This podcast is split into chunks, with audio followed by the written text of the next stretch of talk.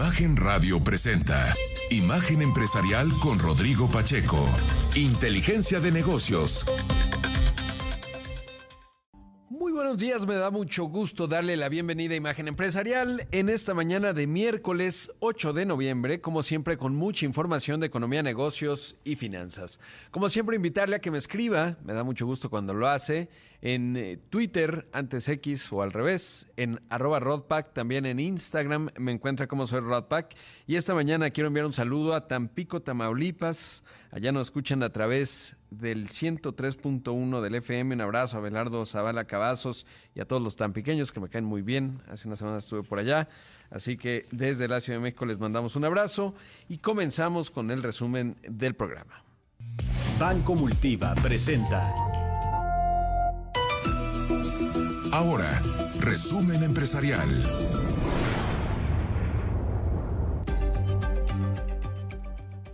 Mire, hoy en las páginas de la sección dinero del periódico Excelsior eh, menciona que a dos semanas del paso del huracán Otis en Guerrero, la Alianza Nacional de Pequeños Comerciantes, la AMPEC, detectó que los precios de los alimentos esenciales se han incrementado 50% en promedio y en algunos productos llega hasta el 70%. Eh, por ciento. Eh, las tortillas, por ejemplo, van de 30 a 40 pesos, se vendieron en 50 la primera semana después del huracán. De hecho, Raúl Flores, ayer se lo contaba, pues reportaba que incluso se llegaba a vender el kilo hasta en 60 pesos. Obviamente lo anterior representa un golpe fuerte para la población. De acuerdo con Cuauhtémoc Rivera, el presidente de la AMPEC, eh, el jitomate pasó de 19 pesos a 50 pesos.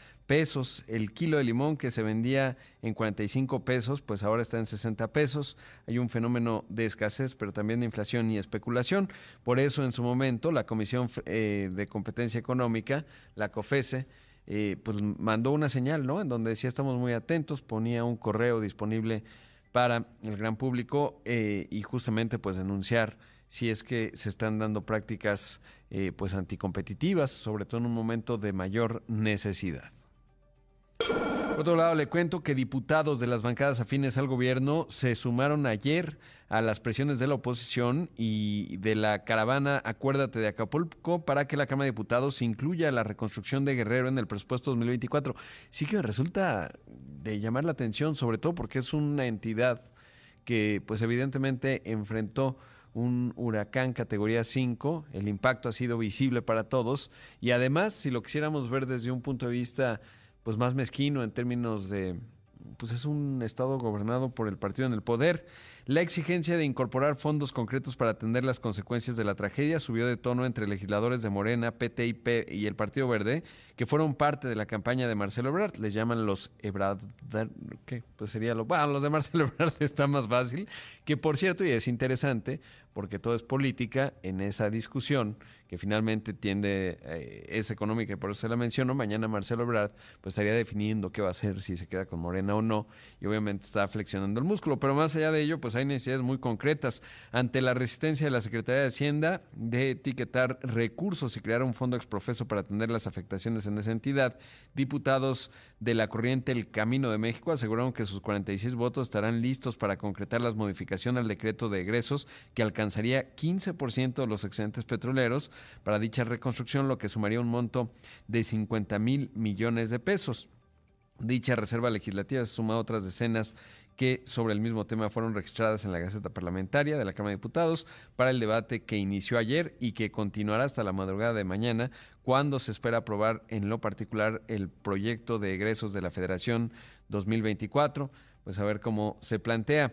Ya entrado en esas discusiones, legisladores de oposición del PAN y el PRI acusaron a Morena de crear un fondo de infraestructura por 7.089 millones de pesos que quitaron a estados y municipios para usar discrecionalmente. Los famosos moches, pues ahí están presentes, que no le digan, que no le cuenten, pero pues sí que llama la atención, ¿no? Sobre todo porque hay otros ramos en el presupuesto eh, que no están siendo atendidos y bueno, pues es el asunto en la gestión de esta tragedia, que ahí queda claro, eh, sobre todo pues qué tanto les importa a los legisladores y qué tanto importa también, hay que decirlo, al Poder Ejecutivo que finalmente es el que envió y no le están cambiando ni una coma eh, y bueno, pues eso es lo que está dando en esa materia.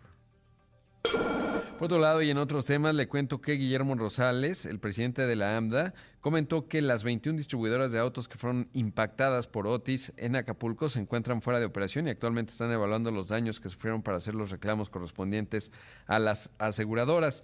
En lo referente a las cifras finales sobre la huelga automotriz que terminó en los Estados Unidos, Armando Cortés, el director general de INA, de la Industria Nacional de Autopartes, comentó que las afectaciones alcanzaron un total de 785 millones de dólares, dato que representa apenas el 1% de las exportaciones. Esto fue lo que dijo Armando en este momento eh, pues se encuentran en la eh, parte que corresponde a la evaluación de los daños para hacer las reclamaciones correspondientes a eh, las aseguradoras, iniciar el, proceso de puesta en, marcha de las empresas. son daños, como todos ustedes han podido atestiguar, considerables. no tenemos una estimación del tiempo en el cual eh, estarán 100% eh, todos los puntos de servicio recuperados.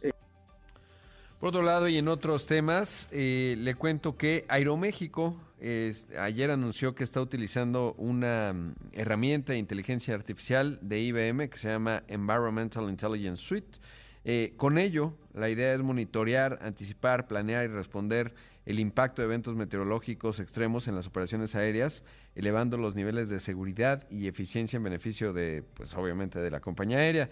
Dice que esta tecnología que está impulsada por la inteligencia artificial permitirá realizar análisis de riesgos climáticos proporcionando información meteorológica y datos geoespaciales para las 100 rutas que opera en y el mundo. Qué interesante, eh, sobre todo una herramienta evidentemente pues muy vinculada a sus rutas claramente hay ya modelos de cómputo y de inteligencia artificial que ayudan a predecir el clima, pero no deja de, llamar la atención pues que la esté integrando eh, Aeroméxico específicamente para ellos. Otros temas le cuento que, de acuerdo a varios reportes, pues ya es prácticamente un hecho que Xi Jinping, el presidente de China, y Joe Biden se estarían reuniendo el 15 de noviembre. Recordar que la próxima semana ya en San Francisco se da la reunión de la Alianza Asia-Pacífico en San Francisco. Va a ir el presidente de México y en ese contexto el presidente chino será la segunda reunión que tiene con el Joe Biden como presidente de los Estados Unidos, es decir, los dos líderes. La última vez que se habían reunido fue en Bali y parecía que iba a haber un entendimiento entre las dos principales economías del planeta. Eh, sin embargo, luego apareció el globo espía, se acuerdan, los cielos de los Estados Unidos y pues nada, la relación eh, dejó de funcionar, entró en una fase de estrés. Ahora nuevamente parecería que ramas de olivo. De hecho, se estaría reuniendo Xi Jinping con líderes de empresa allá en los Estados Unidos, que el boleto eh, va a ser una cena grande, eh, va a costar dos mil dólares el boleto, está bien, y 40 mil, según se sabe, digamos, todavía no es tan oficial, eh, si uno sienta al, a su presidente en la misma mesa que Xi Jinping y eh, y ocho lugares, así que está de ofertas, anímese, aunque creo que tienen que ser estadounidenses, pero bueno, interesante cómo se dan estas reuniones y sobre todo que manda una señal eh, distinta en un momento en donde el clima de negocios allá en China se ha vuelto mucho más enrarecido y por otro lado, evidentemente Estados Unidos pues ha seguido tomando una serie de medidas para mantener la supremacía tecnológica eh, vinculada particularmente a la inteligencia artificial. Así que bueno, pues eso es lo que estaría ocurriendo. No es un asunto menor. De hecho, hoy escribo al respecto en mi, en mi columna del periódico Excelsior. Creo que ahí México pues requiere, obvio, eh, sumarse, digamos no sumarse, pero sí tener una posición estratégica con respecto a la nación asiática, que por cierto es nuestro segundo socio comercial. Obviamente México se ha mantenido como el principal socio comercial de los Estados Unidos en lo que va de este año. En otros temas le cuento que, de acuerdo con Reuters, Intel descartó su plan de invertir alrededor de mil millones de dólares para potenciar una fábrica que tiene eh, allá en Vietnam, en donde ya había invertido 1.500 millones de dólares. Lo anterior debido a que eh, durante las reuniones que se llevaron a cabo la semana pasada en Hanoi, en la capital de Vietnam, entre la empresa estadounidense y altos funcionarios de ese país, la preocupación por la estabilidad del suministro de energía y la excesiva burocracia, pues no parece que llegó a buen resultado y en ese contexto pues decidieron ya cancelarla y es relevante por esto que le contaba, ¿no? De repente se plantea la narrativa que Vietnam va a desplazar a México en el famoso nearshoring, la verdad es que no, no se ve que eso pueda ocurrir de manera muy concreta. Pero, bueno, pues evidentemente México no tiene que dormirse en sus laureles y sobre todo aprovechar el momento de reconfiguración de cadenas de suministro, porque por más que se saluden Joe Biden y Xi Jinping, el eh, nivel, digamos, de reconfiguración de cadena de suministro, pues no va, no va a cambiar, sobre todo porque para muchas empresas es obvio que tienen que tener resiliencia y además que Estados Unidos y China pues siguen alejándose. Vamos a hacer un corte, son las 6 de la mañana con 12 minutos, esto es Imagen Empresarial, regresamos en un momento con más. Las 6 de la mañana con 31 minutos, esto es Imagen Empresarial y me da mucho gusto que está aquí en el estudio temprano Alexandre Lemos, él es el gerente general de Avon en México, una empresa pues realmente muy emblemática de muchos años, eh, grande, pero bueno, ahora él nos va a contar. Alexandre, ¿cómo estás? Bienvenido, gracias por estar aquí. Gracias a ti, Rodrigo, por la invitación y por hablar un poco de Avon, una marca tan querida aquí en México. Sí, es una marca que México es un mercado además históricamente bien relevante para Avon, ¿no? Es decir, es un, mercado grande. Pero me quiero regresar un poco porque a lo mejor muchos eh, pues saben de la marca que está posicionada, pero no han sabido las transformaciones que ha tenido. En su momento Natura la, la integró. ¿Hace cuánto eh, fue esa operación? Nosotros nos fusionamos con Natura hace tres años. Tres años, sí, recién. Justo con la pandemia. Exactamente. cuando inició la pandemia fue cuando conformamos el grupo que es conformado por la marca Avon, la marca Natura y la marca The Body Shop. The Body la marca de retail. Exactamente. Sí, que también fue una adquisición bien interesante de una empresa Natura que es brasileña. Entonces, sí. que es, eh, eh, llama la atención, ¿no? Porque de repente estábamos acostumbrados, bueno, no acostumbrados, pero muchos son pues eh, empresas que están en Estados Unidos, en Europa, y esta es una brasileña muy potente. Eh, y luego, ¿qué es Avon hoy? O sea, ¿cuántas, cuántas, ¿cuál es el modelo de negocio? ¿Cuántas personas trabajan en Avon? Eh, te diría un poco la, la, visión global y obvio lo de México, que es bien importante. Dale. Bueno, empiezo por México. ¿va? México es el segundo mercado más importante para nosotros como grupo. ¿El primero cuál es? El primero es Brasil. Brasil. Eh, es el segundo mercado más relevante mirando todos os países no mundo. Temos uma operação que é muito relevante. São mais de 2.800 colaboradores diretos e tocamos na vida de mais de 350 mil representantes, que são as pessoas que vendem nossos claro. catálogos. Não? A venda direta aqui em México é impressionante, são cifras muito grandes, Rodrigo. São mais de 4 milhões de pessoas que parte importante seus ingressos não? De, de seu hogar vêm por la venda direta se temos um lugar promédio de quatro pessoas, estamos falando de 16 milhões de pessoas que têm algum vínculo com a venda direta. E, e é um mercado muito relevante. E, em mundo, a Avon é uma marca também que está presente em mais de 100 países, não? por isso conformamos o grupo também, não? para claro. ter sinergia de chegar aí com as duas marcas de la venda direta, venda por catálogo, em mais, mais países. Qué interesante. Ahora, en el caso de México, y por eso me, me, interesa saber la huella, ¿no? Porque uno podría decir, ah, bueno, pues es el segundo mercado más importante de cuántos, ¿no? Pero sí es de, de muchos, porque ha logrado construir una historia de mucha tradición en México y como ya lo dices, eh, para, sobre todo pensaría mujeres, ¿no? Eh, supongo sí. que es el componente más importante, pero les permite flexibilidad, independencia, etcétera, una serie de características. Eh, ¿cómo, ¿Cómo van las ventas? Porque de repente, pues han, han venido distintas fases desde la pandemia, pero obviamente eso acompañó al comercio electrónico, una transformación incluso en cómo Así se es. vende. ¿Cómo ha sido y, y cómo estamos hoy en 2023? Perfecto. Em algum momento, Rodrigo, se ha pensado que a venda direta desapareceria, por los catálogos, de, por la venda digital, por el e-commerce e todo mais, pero lo que creemos é que temos já uma rede conformada que era analógica em el passado. Exacto. E agora é analógica e digital. Não? Então, já temos aí conformado há muitos anos uma rede que ha tocado muitas pessoas. O que estamos fazendo é adaptando nosso negócio a um novo modelo de negócios que está está hoje vivo, não? Em todas as empresas. Então, sim, hemos passado aí por várias inovações. Hoje, por exemplo, nossas representantes podem abrir suas próprias tendas digitais. Ah. Nosso modelo de e-commerce é um modelo de e-commerce um pouco distinto, não? que não é um sítio somente transacional.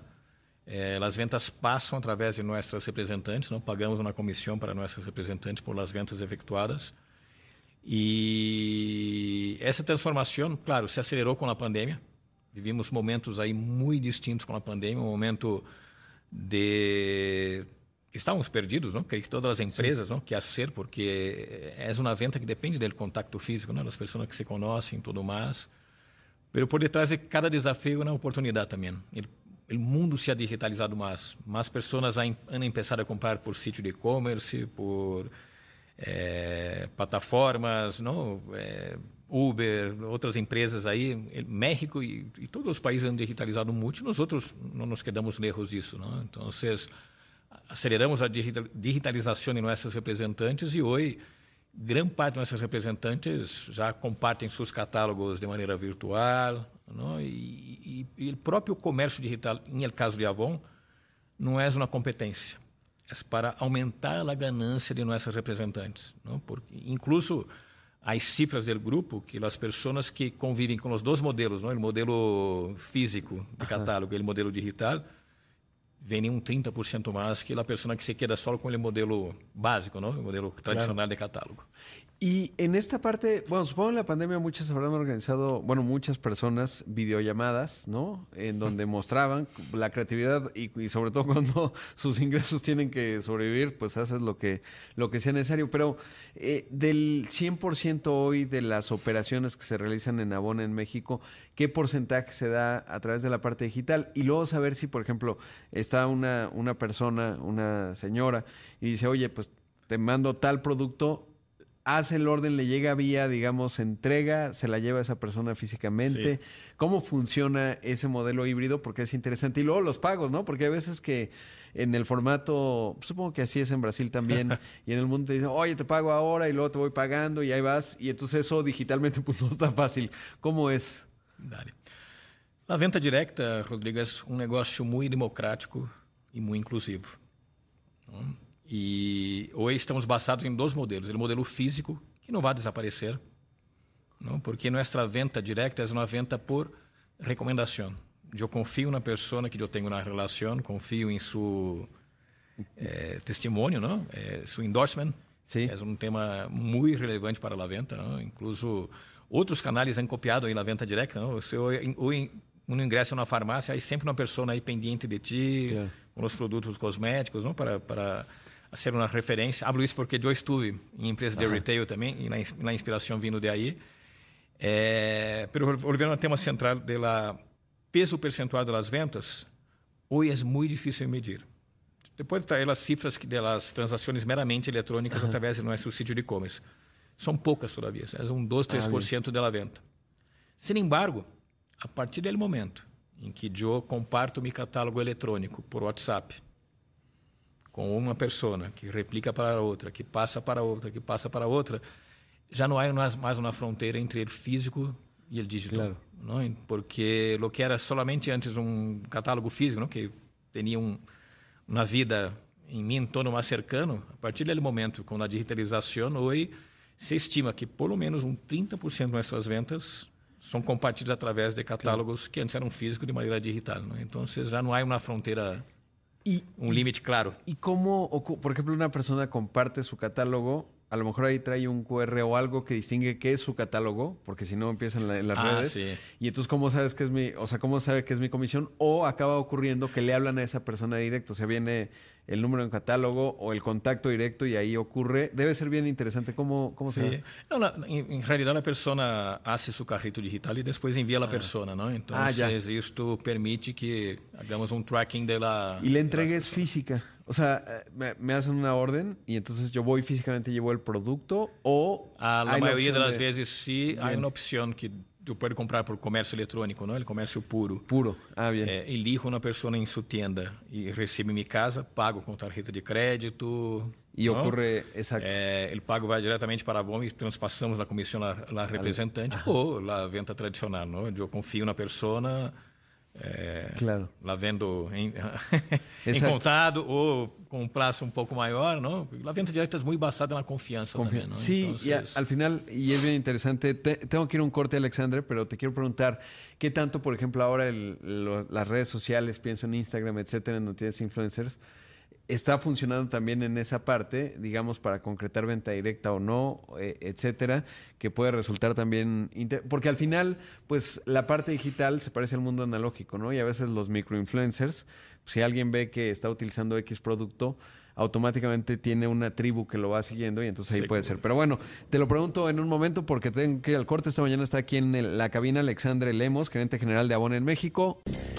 Son las 6 de la mañana con 46 minutos. Esto es Imagen Empresarial. Esta mañana está aquí en el estudio Alexandre Lemos, el gerente general de Avon en México. Y Alexandre, pues eh, te decía cómo todo este tema de las redes sociales, los microinfluencers, influencers, etcétera, inciden, digamos, o sea, en cómo han estado haciendo negocios ustedes. Hay quien dice, oye, porque es interesante, ¿no? Si hay una, una mujer que, en el tema del maquillaje, que es uno de los componentes clave, ahora me lo contabas fuera del aire, eh, pues promueve y entonces es fácil que tenga una tribu que la sigue y si les manda el catálogo, pues ahí hay, ¿ocurre o no? ¿Cómo está esa parte? Sí, seguro que sí, Rodrigo. La, como te comentei, ¿no? son 350 mil personas. Sí, sí. Várias delas de maneira muito atuante em suas redes sociais, não? e generam conteúdo, compartilham seu conteúdo e generam tráfego para seus, seus próprios negócios. Não? Então, é um negócio muito diferente do passado. Claro. Antes, como organização, não vivíamos as empresas em geral era um mundo broadcast, generavam um, generávamos um conteúdo e esse conteúdo era, era cascadeado, barrado para todo o público, Sim. não? Hoje generamos um conteúdo e a gente hace lo que, Cualquier, lo o sea, quiera, sí, sí. ¿no? El chiste es vender. ¿Cuánto puede llegar a ganar una persona, eh, digamos así, a las que les va muy bien? ¿Cuáles pueden ser los ingresos? Ah, hay de todo. Hay gente que se dedica, tem um negócio muito grande. Sí. Muito grande, muitos anos. Sí. Gente que eu conosco que ha formado seus filhos em universidade, que ha tenido sua casa. O sea, podría haber alguien ganam... Como... Não, há pessoas que ganham 40, 30 mil pesos aí mensuales. Ahí de manera consistente. ¿Hay, ¿no? ¿Hay quien gane más de cientos de miles? O sea, 100 mil. ¿Puede ser? Puede ser, pero son pocas. Son pocas, son sí, pocas, claro. Pocas. Sí, que es cuando hacen los eventos, ¿no? De coches, casas, viajes, etcétera, sí. que, que, suele ocurrir. Ahora, desde el punto de vista de negocios, eh, ¿producen en México? Producimos en México, tenemos una planta en Celaya, una planta que produce para México para Estados Unidos e Centroamérica, Centroamérica ah, e Caribe. É uma planta muito importante para nós outros. E desde aqui exportamos para outros países também. E obviamente há uma parte de, do catálogo que é amplo, que se importa, etc. Não? Sea... Ah, sim, a importação de produtos, há cosméticos e há toda toda a categoria que chamamos de fashion home, uh -huh. que é toda a parte aí de hogar, moda, é, kids, que é um mercado grande também, é um mercado e, e esta parte del, del, portafolio no producimos, ahí son claro. terceros que, de terceros que compramos. ¿Cómo, ¿Cómo va el 2023? ¿Cómo se siente el consumo? Sobre todo en esta última parte, ya vamos de cara al fin de año, ya tienen una buena fotografía de cómo fue este año. ¿Cómo fue? Dale. Estamos en un año estable, no es un año de crecimiento. Es un, ha sido un año muy retador, ¿no? Con guerra, claro. saliendo de una pandemia, Nós outros também, como organização, hicimos muitos câmbios internos não? Para, para evolucionar. E os câmbios, às vezes, duelem, não? É, a intenção é ter um 2024 aí de, com, com, com os câmbios que hicimos este ano, crescer de maneira muito sólida. Mas este ano vai ser um ano de estabilidade. De consolidação. ¿Y el peso cómo ha influido, el peso fuerte, digamos, cómo ha influido en, en los resultados? Porque evidentemente eso cambia también la ecuación en la parte que importas, eh, pero bueno, pues si tiene la planta de Celaya, digamos, juega de distintos factores. ¿Cómo ha sido? Ah, sí, ha sido una, una variable importante para la rentabilidad de la empresa, ¿no? El hecho de tener un peso fuerte este año nos ha permitido exportar, incluso exportar más, ¿no? Para claro. mejorar el resultado de, de la empresa como un todo. E o que estamos fazendo também é produzir para as, as, outras duas marcas do grupo, não? Então, hoje já produzimos Natura, aí produtos de The Body Shop que produzimos em Celaya também para atender outros mercados. Claro. Y podrían pensar, digamos, ahora que están eh, terminando el 2023 con esta consolidación, un mercado estable, ¿da para invertir, por ejemplo, en otra planta? Es decir, ¿se ve más crecimiento? Porque obviamente México tiene una posición bien interesante desde el punto de vista logístico a la región Norteamérica, al propio mercado mexicano, que ya decías es el segundo más grande, no es menor, y a la región, ¿no? En general. No, eh, la planta en es suficiente para producir ahí por, los, por un par de años más. ¿no? Claro. Entonces, eh, não há necessidade, é, incluso a produção de, de, outras marcas, é porque há capacidade para isso. Exacto, o sea, crece. ¿Y cómo es el ciclo? Es pues empresa de consumo, ¿no? Retail, en términos de viene la temporada más fuerte en fin de año. O sea, ¿eso es lo que suele ocurrir en el ciclo de ventas? Ah, sí. Nosotros as marcas de cosméticos, em geral, são marcas muito regaladas. Sim. Não? Porque tem um baixo, baixo custo, não? E, a gente, a gente lhe gosta, os cosméticos, não? É, e seguro aí, madres, padres, em especial Navidad, são feitas muito importantes para nós outros. Não? Incluso a preparação para a venda de Navidad já ha começado a ser mais de um mês, não? porque nossas representantes já estão, grande parte delas, com seus produtos em Exacto. para vender agora. Sí, hay que preparar los, los regalos de Navidad. Alexandre, eh, ¿cómo llevas eh, pues ya casi dos años en México como director general? Has estado en Chile, en Colombia, obviamente conoces bien el mercado de Brasil. Eh, ¿Cuál es la diferencia? ¿Qué, qué encuentras, digamos, eh, uno en el representante o re- mujer? Eh, que ya decíamos son, ¿qué será el no- más del 90%, 95%? Um 90%. 90%. Eh, ¿Qué has encontrado de diferencias en términos de, de la venta y sobre todo el consumo de productos? Porque cambia, ¿no? De acuerdo a los países, cómo se maquillan, qué tipo de productos usan, pero también en, eh, hay diferencias, digamos, en la forma cultural de vender o se parece, digamos, la región. É, a parte cultural da forma de vender é muito parecida. Não? Como- te comentei, a venda direta é um negócio muito basado na confiança. Não? Eu confio na pessoa que estou comprando, confio na pessoa que está vendendo. É, em geral, é um núcleo mais, mais cercano, então assim, isso é, algo- é, é um diferencial. Isso é muito parecido. O que cambia é um pouco os hábitos de consumo. ¿no? Entonces, lo, los- lo que llamamos de caminos olfativos de cada país es diferente, ¿no? México es un país muy, muy fl- floral, ¿no? La- las fragancias florales. Y hay un tema que sí que es muy, ch- muy chistoso, que es diferente, sí, aquí, Sí, sí. aquí en México, es el cuidado de la, de la mexicana con las pestañas. ¿no? Ah, sí. Entonces, O sea, es un en- por país- ejemplo, es en un Chile, país- Colombia no están... não, de há, costumbre. há, em todos os Sim. países há, pero aqui em México há algo, há algo diferente. Ah, né? que Então, interessante. um produto muito vendido nos outros são as famosas mascarilhas de pestaña aí para Ah, bien. Oye, ¿y los colores se parecen? Os colores se parecem, não? claro, países do Cono Sul um pouco mais sóbrios, não? Os países um pouco mais Sí. eh, por em cima do Equador aí um pouco cores mais vivas, mais vibrantes, não? Colômbia, Colômbia e México tem um, um, Nos parecemos.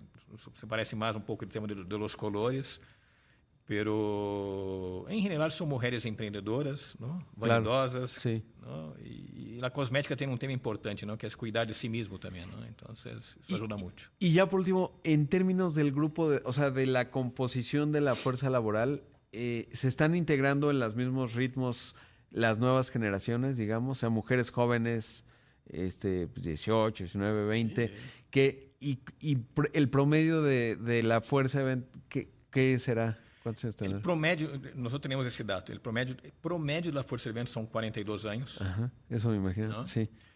Pero há senhoras maiores não, que levam 40, 50 anos de relação com nós outros, amam a marca, são vo voceiras sim. queridas da marca, e há gente que é ingressado há pouco tempo, O sea, el ritmo, sí. que com la, que se ha reinventado, que já nasceu digital, não? Então Claro. já já tem outra maneira de fazer negócios e eles vão super bem também. Foi o que comentei, 90 Direct é algo democrático, inclusivo, que não há não há filtros, não? Sí, y la, la barrera de entrada es fácil, ¿no? Relativamente eso ayuda. O sea, digamos, es un buen primer paso para alguien que quiere es empezar fácil, a generar es fácil. ingresos. Ser una- es necesario Fácil ser de no. 18 anos. Claro, porque además la experiencia pesa, ¿no? Por eso los 42 Sí, años de edad promedio, pero Pero ajudamos as pessoas Sim. que querem ingressar aí, que são jovens, ser maior de 18 anos, ter, ter um crédito sí, sí. em el mercado, não? Já, já permite fazer um registro com os outros, empezar e aí sempre uma pessoa de Avon que capacita, que ajuda em Que sua formação, a recomendação de que produtos comprar e vender, não? Que ajuda bastante. Pues qué interesante, gracias por estar aquí esta mañana. Conocer ese negocio un mundo grande, ya decías, el segundo mercado más importante a escala global después de Brasil. Y además te felicito, Alexandre, por tu buen español, que da cuenta de que has transcurrido en muchos países de habla hispano. portuñol. Pero no, la verdad es que hablas bastante, bastante bien, así que, y, que no es cosa menor, ya quisiera ver a, a- a muchos hablando portugués como todo lo español y, y no es un tema eh, menor y quiere decir que pues has profundizado en los mercados. Gracias por estar aquí. Não, graças a ti, Rodrigo, por la invitação. E um abraço a todos aí. Gracias. Ahí escuchamos a Alexandre Lemos, el gerente general de Avon en, en nuestro país.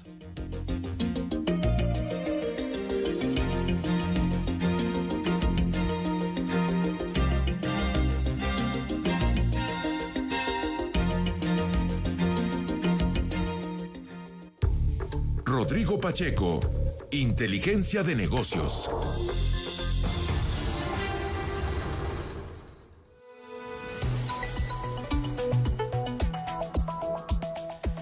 Mire, tengo algunos minutos, le cuento rápido que de acuerdo a Reuters, esto es bien interesante, Baidu, que es una de las principales compañías chinas, obviamente está desarrollando inteligencia artificial generativa, eh, realizó un pedido de microprocesadores de Huawei. Y es que hay todo un asunto con respecto al último teléfono que lanzó el, HP 60 Ahora le digo, el P60, perdón, no, no, tiene H, es P60, que es el último, ha causado furor allá en China. Y tiene unos, em, unos microprocesadores que han generado una serie de cuestionamientos en Estados Unidos porque dicen, ¿cómo? Los obtuvieron, pero eh, ¿por qué? Porque están muy avanzados en inteligencia artificial. Y esto es interesante porque, como sabes, se lo he contado ampliamente, el gobierno de Joe Biden ha limitado los H100, que son los últimos, eh, pues le diría GPUs, unidades de procesamiento gráficos de NVIDIA, que son los que habilitan estos modelos de lenguaje natural, los más eh, competitivos, pero Estados Unidos ha limitado el que Nvidia se los pueda vender a China. Y en ese contexto, por eso llama la atención que Baidu pues ahora está comprando los de Huawei. Pero bueno, ya se me acabó el programa. Eh, como siempre, agradecerle mucho que me haya acompañado. Le deseo que tenga un excelente día. Si ya tiene un café, enhorabuena. Por supuesto, los que están haciendo ejercicio, también gracias por escucharnos y, y muchas felicidades por seguir ahí con esa disciplina. Quédese con Pascal Beltrán del Río, que tiene mucha y útil información que usted necesita escuchar. Soy Rodrigo Pacheco, lo veo en los distintos espacios de Imagen Radio, en Imagen Televisión, hoy a las 5 en el Foro Excelsior. Ahí también lo esperamos. Que tenga un excelente miércoles. Imagen Radio presentó Imagen Empresarial con Rodrigo Pacheco. Inteligencia de negocios.